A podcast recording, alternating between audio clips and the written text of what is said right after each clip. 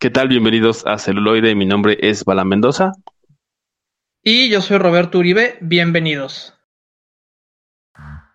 Celuloide, la, otra perspectiva. Celuloide, la otra perspectiva. Así es, bienvenidos a otro episodio más de Celuloide, el episodio 56. Sí, sí, sí, ya nos aproximamos a un nuevo año y pues bueno, este episodio es, es bastante bueno, es muy, podría decirse snuff, podría decir, no snuff. puede ser este encasillado como snob o como, incluso le puedes, es que le puedes poner muchas etiquetas como cine culto, cine mamón, como quiera le puedes poner, pero creo que también es... Eh, es, es un buen proyecto, una buena iniciativa, un buen género eh, para revisar. Exactamente. Y esta, este género o esta, digamos, este ejercicio, yo los veo más bien como ejercicios fílmicos. Estos ejercicios fílmicos están dirigidos por dos daneses, el más famoso de ellos es Lance Bortier, y nos referimos a su movimiento que se llama Dogma 95. y ustedes se preguntarán, oh, pero ¿qué es el Dogma 95? pues hagan de cuenta que estaba un día Lance Bontier con su amigo, este, Tomás, ¿qué? Tomás, ah, se me fue el nombre ahorita. Y a mí también, ahora ya me contagiaste de tu... Este... Winterberg. Estaban Thomas, Thomas y Lars, estaban así sentaditos, este, diciendo, oye, pues es que está bien aburrido hacer el cine, ¿no? Muy en esta onda de, de como retomar estos manifiestos o estas corrientes artísticas como el dadaísmo, el surrealismo, que para este entonces ya se habían perdido, pues entonces ellos deciden hacer un voto de castidad al momento de filmar. Y es cuando surge Dogma 95. Y pues este es, muy importante para que entiendan las películas, deben de conocer los 10 puntos del manifiesto de Dogma, que son como las 10 reglas que ellos tienen que seguir para hacer sus filmes. Que por eso es un, ejercicio interesante, ¿no? Como dices, em, en el cine, o sea, viendo estas 10 restricciones que ahorita les vamos a mencionar, eh, cómo idear y cómo contar historias, cómo seleccionar las tomas, cómo posicionar la cámara, todo tiene que ver, ¿no? Eh, precisamente porque uno de esas, por ejemplo, es el no usar efectos especiales, ¿no? Entonces, obviamente, no vamos a ver ninguna explosión ni nada así. Si no mal recuerdo, el otro es el de que no haya como asesinatos. Entonces, tiene como ciertas restricciones no, interesantes. No, hay armas, pero, o sea, no, no, hay asesinatos ni armas, pero, güey, lo que te ponen y lo que te manejan, ya lo vamos a ver en las películas este, pero pues bueno. Ahora sí que como buen chaburruco que soy, punto número uno. Por aquí tenemos efectos, espera. Ah, vamos a poner este. No, pero, pero, pero no podemos poner efectos porque va en contra del dogma 95. Oh, lo siento, ese, ese disparémosle, listo. Aquí no pasa nada. Entonces, todos los, este, el punto número uno es que todos los rodajes o todos los filmes se tienen que llevar a cabo en locaciones. O sea, nada de estudios ni, ni sets. Todas las locaciones son reales y se ocupan los objetos que ya están en el lugar. Y que eso, en sí es difícil. Uno cree que todo se filma en la calle o en alguna casa y ya. Y no es así. Requiere mucha preparación también el set. Luego, otro punto es que el sonido no puede mezclarse ni usar imágenes, este, digo, ni, ni música. Entonces tenemos puro sonido ambiental. Esto nos quiere decir que las películas van a ser casi sordas, o sea, vamos a tener el sonido crudo tal y como se filmó Así es. Y eso es difícil para mí, por ejemplo, ¿no? El no tener de repente música y, basarse como en, como en ese ruido blanco, por así decirle. Ajá. Otro, otro de ellos es que la cámara está en mano y es fija.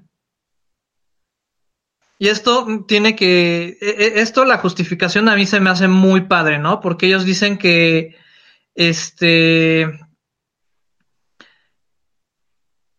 que las películas, que, que la cámara, este, que la película no debe de estar donde esté la cámara, ¿no? Sino al contrario, sino que la, la película ocurre donde tiene que ocurrir la película.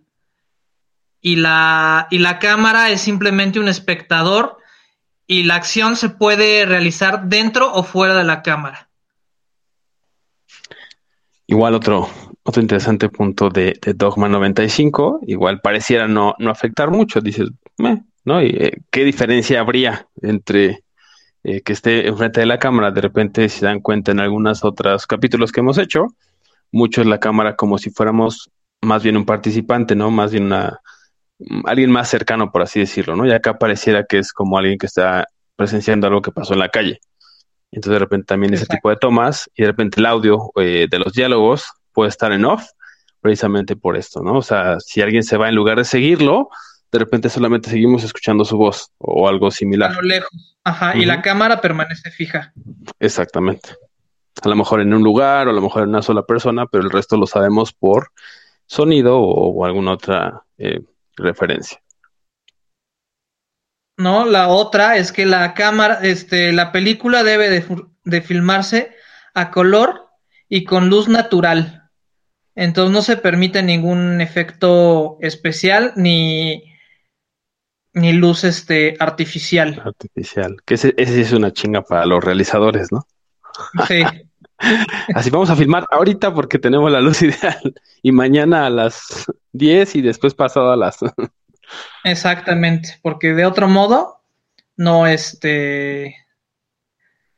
Otro es que este, se prohíbe cualquier efecto óptico, entonces se, se filma con un lente, digamos, genérico que ya trae la cámara y no se permite que estos tengan filtros. Ya sabemos que a veces algunos realizadores dicen, ah, no, pues queremos que este se filme en azules, ¿no? Entonces le meten un filtro al lente. Al lente y te resaltan los azules o los rojos o los magentas.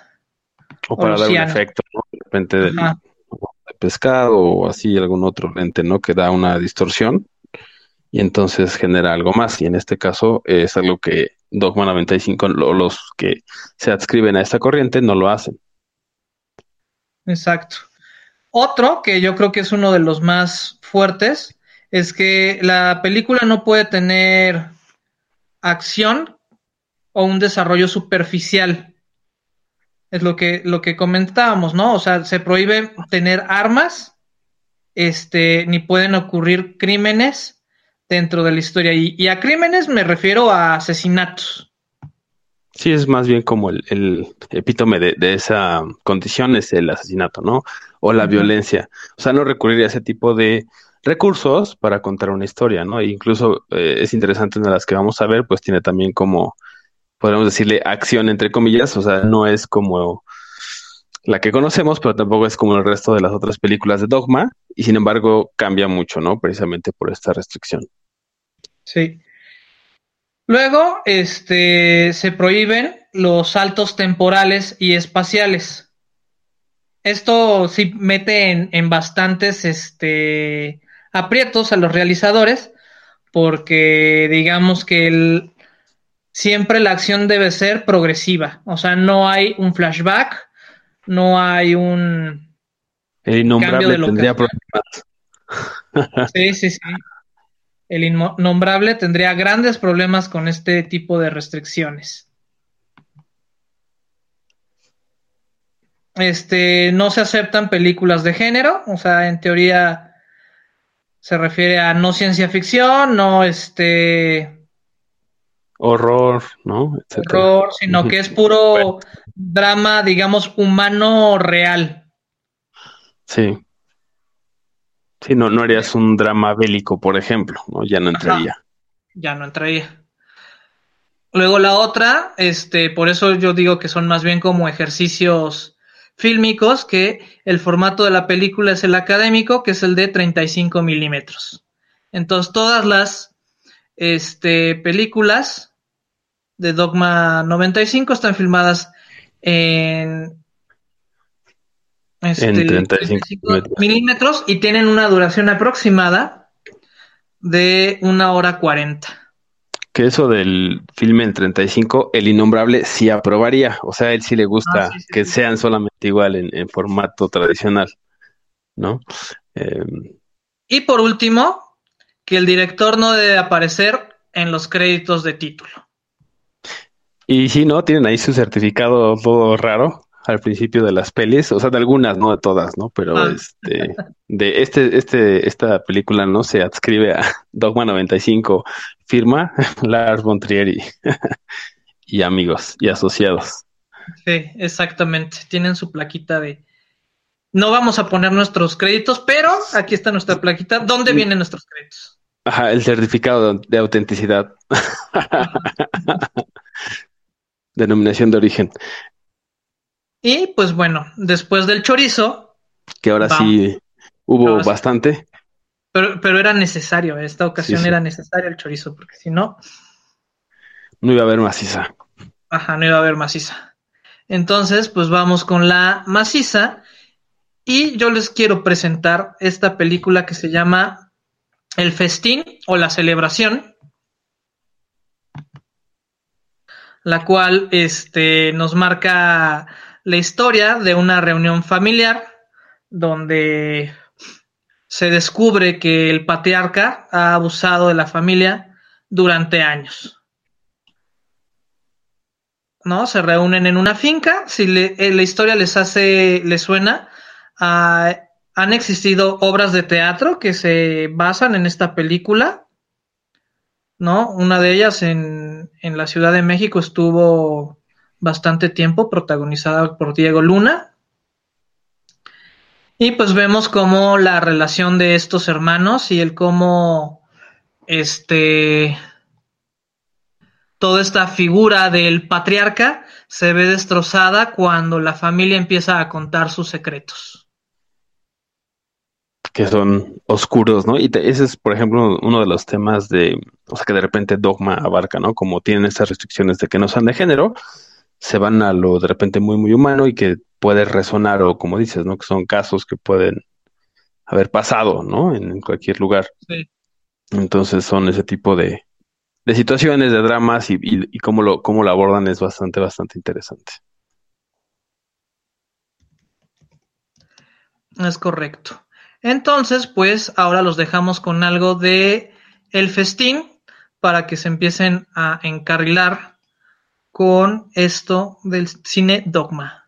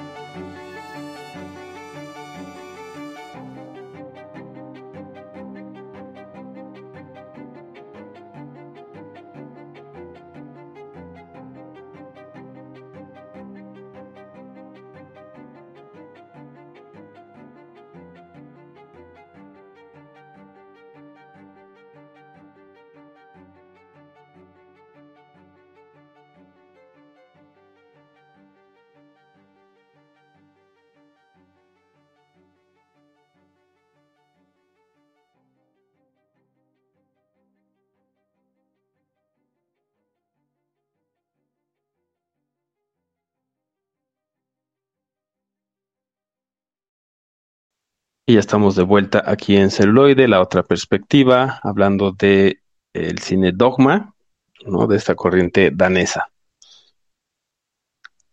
Bueno, también es momento de recordarles que nos pueden encontrar en redes sociales, Facebook, eh, Instagram, Twitter, también estamos en Spreaker, estamos en vivo, entonces pueden unirse ahí al chat, ponernos sus comentarios y el correo eh, que tenemos.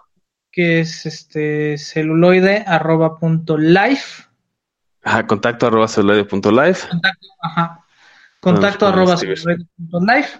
Ahí nos pueden escribir. Y platicábamos en el corte que si de repente esta obra la empiezan a sentir bastante pesada o poco digerible, se pueden este, llevar la parodia que se llama Muerte en el funeral, el cual manteniendo un tono de humor negro bastante este, crudo, nos enteramos más o menos de la misma dinámica. Y si quieren saber más acerca de cómo se desarrollaron este género de parodias, pues tenemos nuestros capítulos que hablan acerca sobre las comedias y sobre todo de este caballero pícaro Mel Brooks, exacto. Que acabamos, sí, no tiene, no tiene mucho, ahorita les digo que el número de episodio es en un momento más. Y bueno, otra de las películas que tenemos de Dogma, y bueno, también con referencia a esto de, que pueden llegar a ser pesadas, por eso en esta ocasión elegimos eh, cuatro nada más, en lugar de seis, como usualmente hacemos, porque pues sí llega a ser eh, pues pesado eh, emocionalmente, por ejemplo, o de repente seguir la trama, entonces creo que con cuatro es más que suficiente. Es más que suficiente. Es demasiado dogma para una sola noche. y para una semana, entonces. Sí. La siguiente película es de 2004, es Forbidden el Ser, eh, que se traduce como del asesinato, que es curioso, no va a decir cómo, pero me acaban de decir que no el asesinato. Bueno, hay una muerte por ahí, pero no se ve, entonces es interesante, ¿no? ¿Cómo juegan?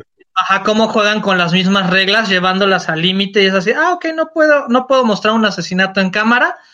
Como acción, como violencia, pero puedo hacer referencia a un asesinato. entonces, e, eso, eso me hizo bastante, bastante genial. Y bueno, esta película eh, es dirigida por Annette Olesen, em, igual eh, directora, que es, otro de los temas que tenía Dogma, ¿no? Que, dio entrada o ayudó, digamos, a que muchas mujeres directoras pues pudieran eh, sacar sus trabajos, ¿no? Ella es una de estas mujeres y bueno, el filme habla sobre Anne, que es una eh, mujer que se gradúa de, teóloga y empieza a buscar trabajo. Entonces de repente eh, le ofrecen un trabajo temporal en una eh, prisión para mujeres, como, pues sí, como para darles consuelo, ¿no? A los, a las presidiarias. Y entonces conoce a, Kate, em, que descubrimos puede tener este, no puede tener, sino tiene, pues, pues, le podemos decir superpoderes, le podemos decir milagros, le podemos decir magia hace cosas, ¿no? Que salen como de la, de, la racionalidad, digamos, o de una explicación lógica. Em, eh, que es muy, muy graciosa. Pero em, tiene un secreto muy, muy oscuro, ¿no? Y después vamos a ir descubriendo qué es ese secreto y qué es lo terrible, ¿no? Y que justo lo que hablamos, que a lo mejor no vemos la acción, ¿no? No vemos cómo sucedió, pero el, el cómo lo narran, el cómo lo describen y qué tan oscuro y cruento puede llegar a ser, definitivamente también es un, es un shock, ¿no? Para nosotros como espectadores.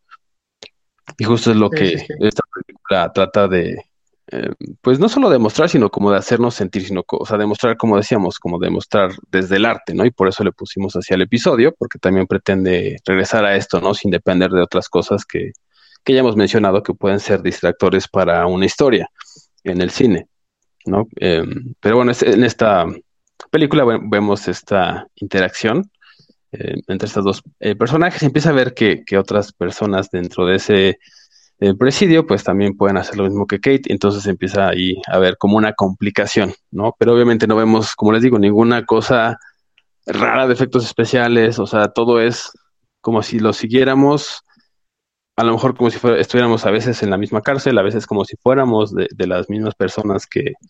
parte espectadores, ¿no? Como si estuviéramos dentro de la misma acción debido a este rodaje en mano, entonces pues nos da distintos brincos, nos da estas situaciones que nos ayuda como a inmiscuirnos, ¿no? Como ser un metiche en medio de la acción.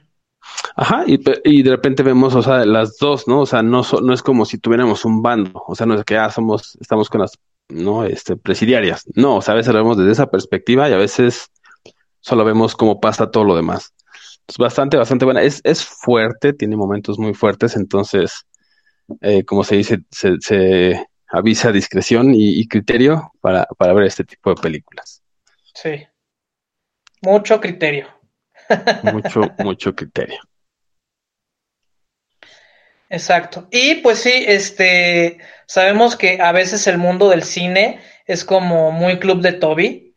Entonces, movimientos como el Dogma 95 ayudó a, abrir las perspectivas, justamente, ¿no? Y a, y a, permitirle a gente no muy conocida y sobre todo a mujeres, hay, hay buenas representantes del Dogma 95 que son féminas, que ayudaron a, a difundir y a abrir paso a las directoras. Así es, un, trabajo importante, ¿no? De, este, de esta corriente. Y pues bueno, ahora vamos con algo de... Forbidrelsen. Forbidrelsen. Mi alemán es no muy bueno y regresamos.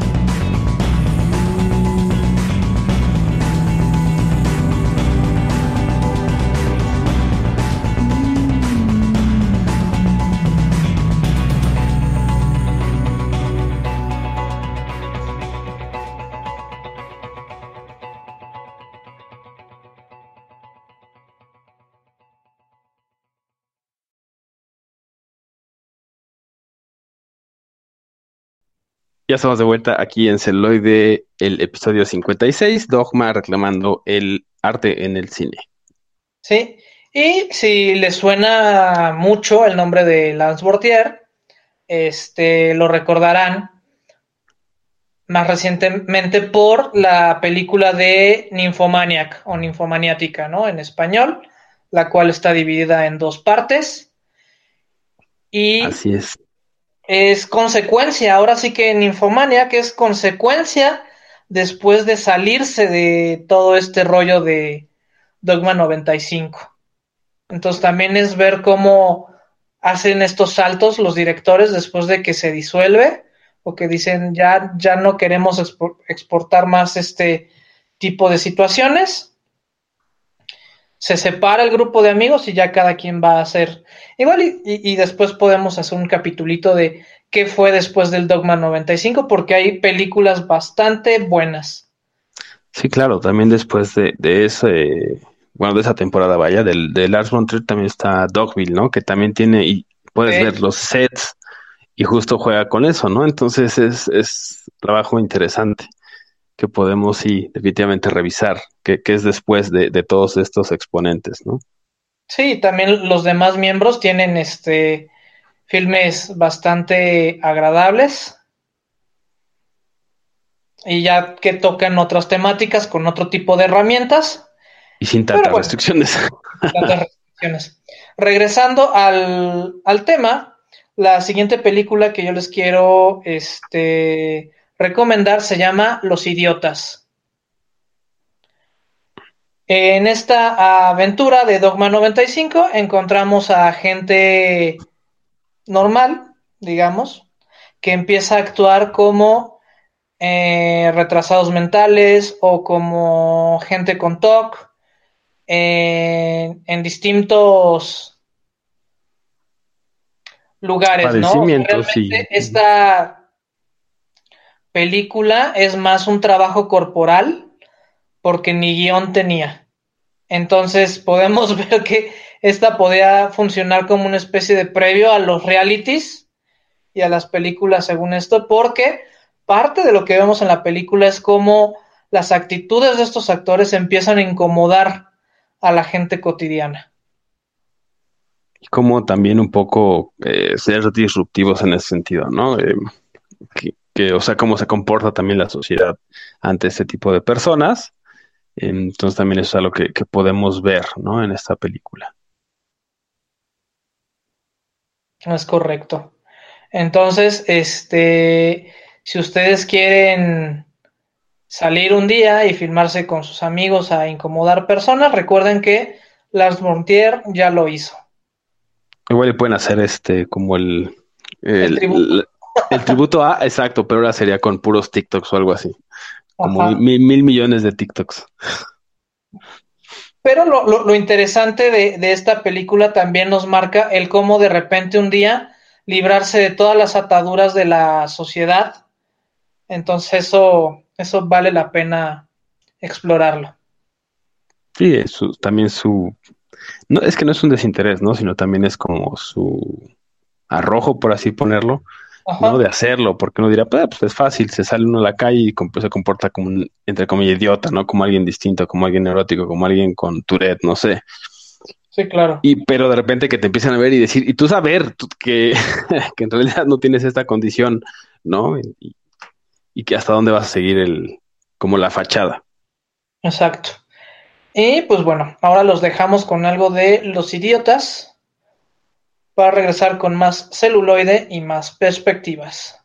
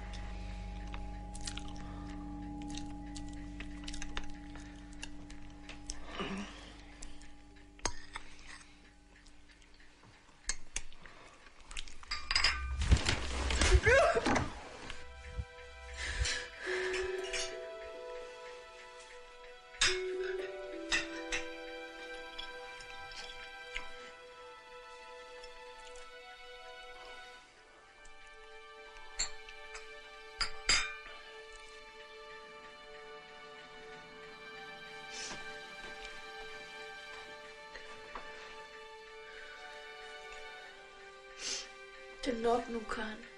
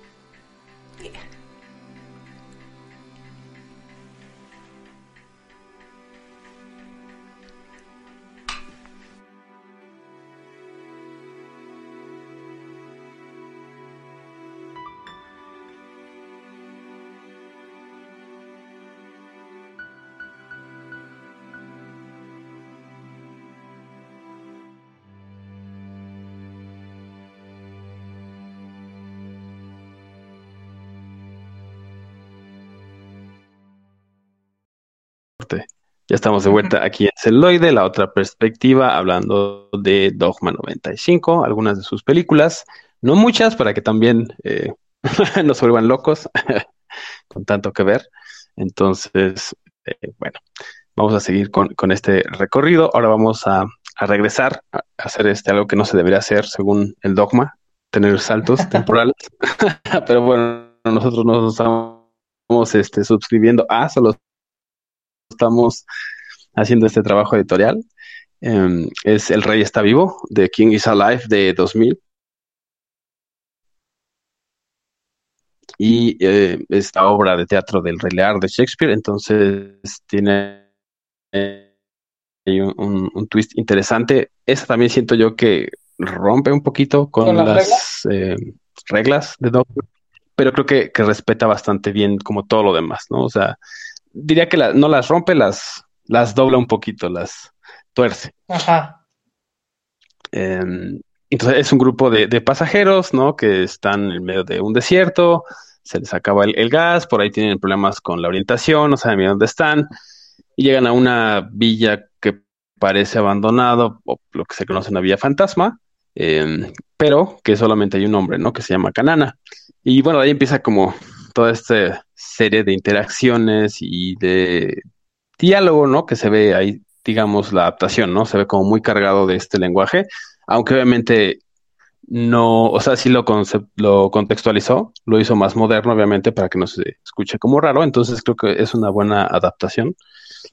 Y bueno, están con este personaje y eh, les da como estos consejos de cómo es sobrevivir y, y, cómo tener el espíritu en alto y todo lo necesario para, para estar ahí, ¿no?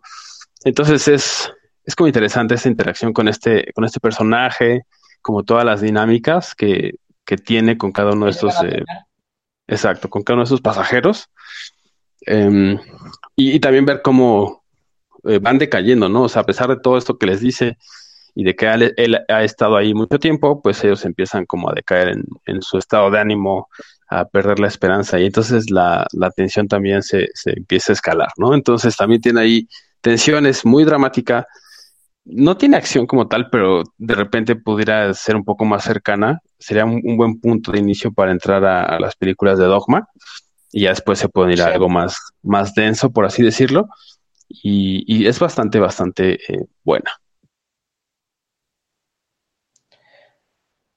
Sí, bueno, y este, digamos que esta es como, como la respuesta, ¿no? O sea, de, de los idiotas y de justamente la celebración por parte de del director. Así es. Ahí, él mismo ha dicho, ¿no? Que, que se, o sea, que le pareció bien la idea y entonces dijo, yo también quiero unirme. Este entre yo juego. Exacto. Ajá.